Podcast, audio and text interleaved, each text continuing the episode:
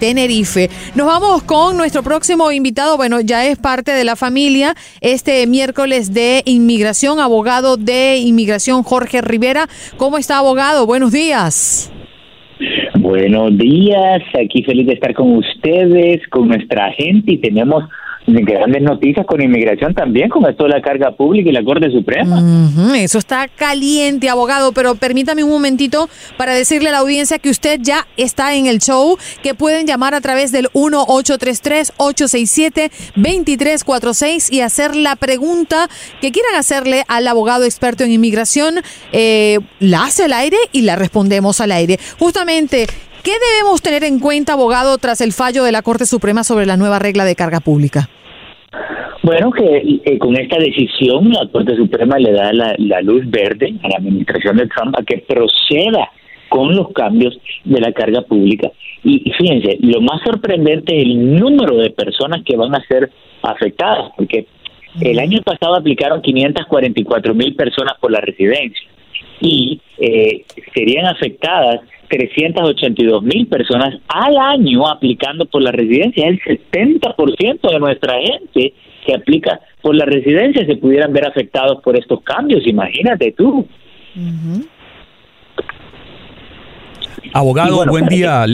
Eh, buen día, le saludo Juan Carlos Aguiar. Sabe que hace dos días eh, un amigo me hacía una pregunta que me quedó sonando mucho y no sé si sea de esos mitos urbanos que se terminan conociendo en ciertas épocas coyunturales. Y me decía, oiga, me dijeron que cuando hay previo a unas elecciones, cuando se acercan unas elecciones y alguien está en el tiempo cercano a hacerse ciudadano, él lleva más o menos dos años, tres años de ser residente, eh, que si se inscribe en el partido, el partido le puede ayudar a hacerse ciudadano más rápido. ¿Eso es verdad?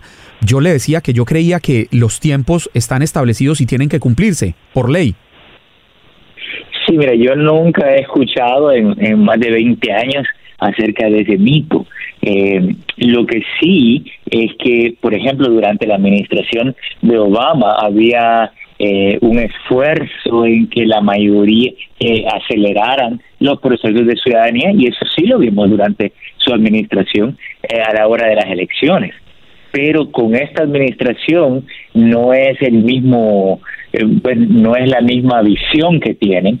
Pero sí te digo algo, este año pasado rompieron récord en el número de personas que se hicieron residentes eh, eh, perdón, ciudadanos americanos en el año fiscal 2019 con 834 mil personas, el número más alto en los últimos 11 años. Eh, abogado, ya tenemos a personas en las líneas esperando por hacerle su pregunta. Adelante, Gustavo. Timbran los teléfonos. Gustavo, buenos días.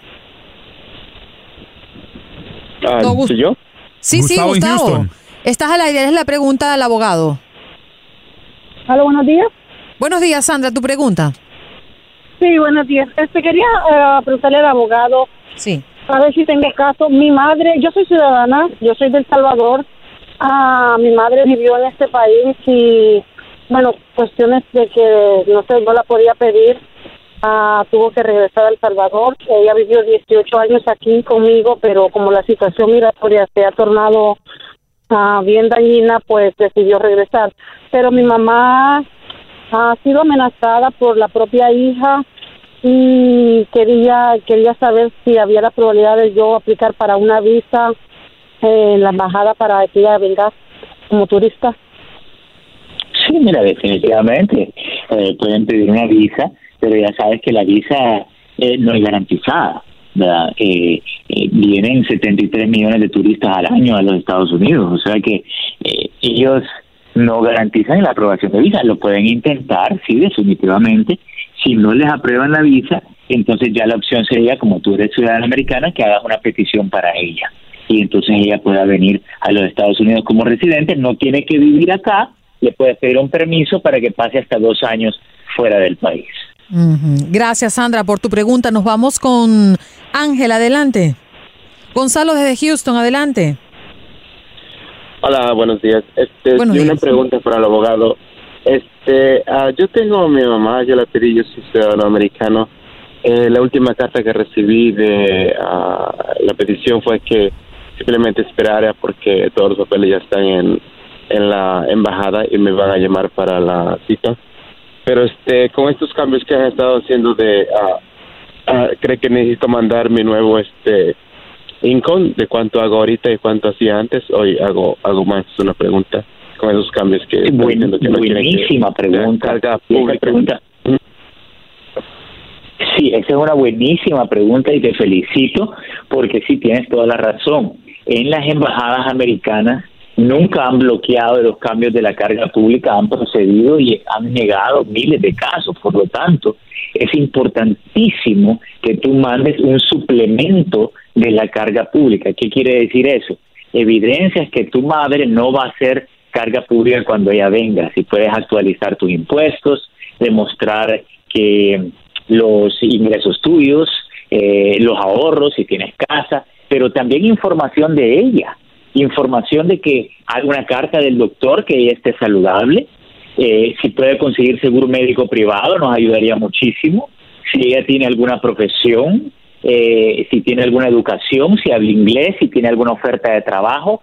Esos son algunos de los ejemplos de cosas que pudiéramos mandar en un paquete de carga pública para que ellos tengan todos esos factores positivos y aumentar las posibilidades de ganar el caso. ¿Qué te parece?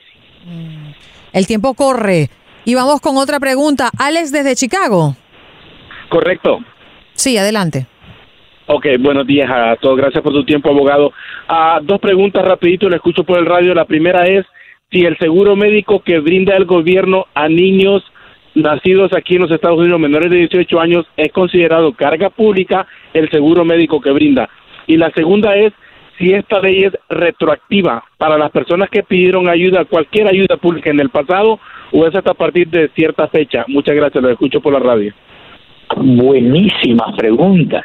Mira, no es retroactivo y eso es lo mejor que tenemos porque no afecta a las personas que aplicaron anteriormente por la residencia y los que están aplicando todavía, porque la decisión fue el lunes, ¿ok? Pero estamos esperando la fecha que va a tomar efecto en los próximos días, eh, en el próximo mes, por decir algo, el cambio. Y si tú aplicas antes que esto tome efecto, no te afecta porque no es retroactivo. Lo de la ayuda eh, médica o lo del seguro médico para las niñas no es considerado carga pública, pero cualquier beneficio que reciban del gobierno, eh, ellos lo pueden tomar en consideración, ¿ok?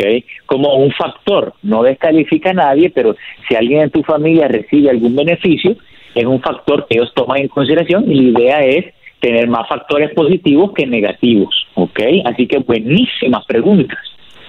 Vámonos, el tiempo corre. Ángel, tenemos la oportunidad de escucharte. Ok, yo desde, cinco años he, tenido visa por, con mi papá. En el 2009 me hace la residencia viviendo yo en Dominicana y estudiando ingeniería civil. Llego aquí y me, y me pongo a estudiar, estudié sistema, técnico en sistema, em, y, estudié inglés, hice una carrera, estoy pagando mi estudio y hago alrededor de unos 60 mil al año.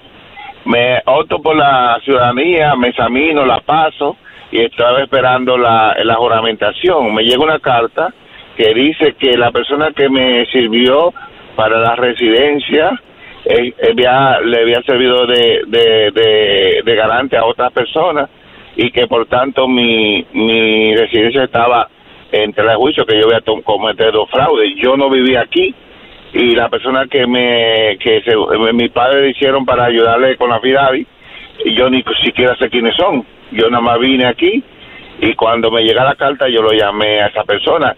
Me dice, bueno, yo yo di como día la FIDAVI y ya todos son ciudadanos no sé por qué el caso, entonces tengo un caso de corte, no sé realmente, eh, porque he hecho varias preguntas y nadie dice que nunca se ha topado con ese caso en especial. Sí, mira, esa es una excusa que te están buscando para negarte el caso, ¿ok? Si te han dado una cita en corte, ese es un proceso de deportación, ¿ok? No te asustes, porque tenemos la posibilidad de pelear tu caso, ahí tienes que ir con un abogado, es importantísimo que vayas, tengas una representación legal, ¿ok? Que te acompañen y peleen, ¿ok? Eh, tú no cometiste ningún fraude, tú ni sabías quién te dio ese affidavit support. Así que por ahí va a ir la defensa y al final del día va a ser eh, el juez de inmigración que lo va a decidir, pero hay que presentar una defensa fuerte porque está en juego tu residencia, te pueden hasta quitarme. Este caso está tremendo lo que están haciendo con nuestra gente, Andreina. Así es. Nos vamos, abogado. Creo que el tiempo se hace corto, pero nos da oportunidad de escuchar a Roberto desde Utah. Adelante. Tengo una pregunta. Mire, mi hijo va a cumplir 21 años ahora en mayo y este quería saber si puedo calificar porque tengo la 245i. Entonces, ¿tengo que esperar hasta que él cumpla los 21? Sí, claro, si tienes la 245i, uh, el hijo no te puede pedir hasta los 21, funciona así. Combinamos la petición de tu hijo cuando cumpla los 21 con la ley 245i que te permite pagar una multa de mil dólares por haber entrado indocumentado y entonces le eh, logramos la residencia. Pero recuerda que hay que preparar esa residencia con un suplemento de la carga pública para que no te vayas a descalificar con todos estos cambios de los que estamos hablando, ¿ok? Abogado, el tiempo se nos hace corto, pero no quiero que se vaya sin antes dejar sus números de teléfono, ¿dónde puede ubicarlo? Se me pueden llamar al 888-578-2276. Lo repito, 888-578-2276.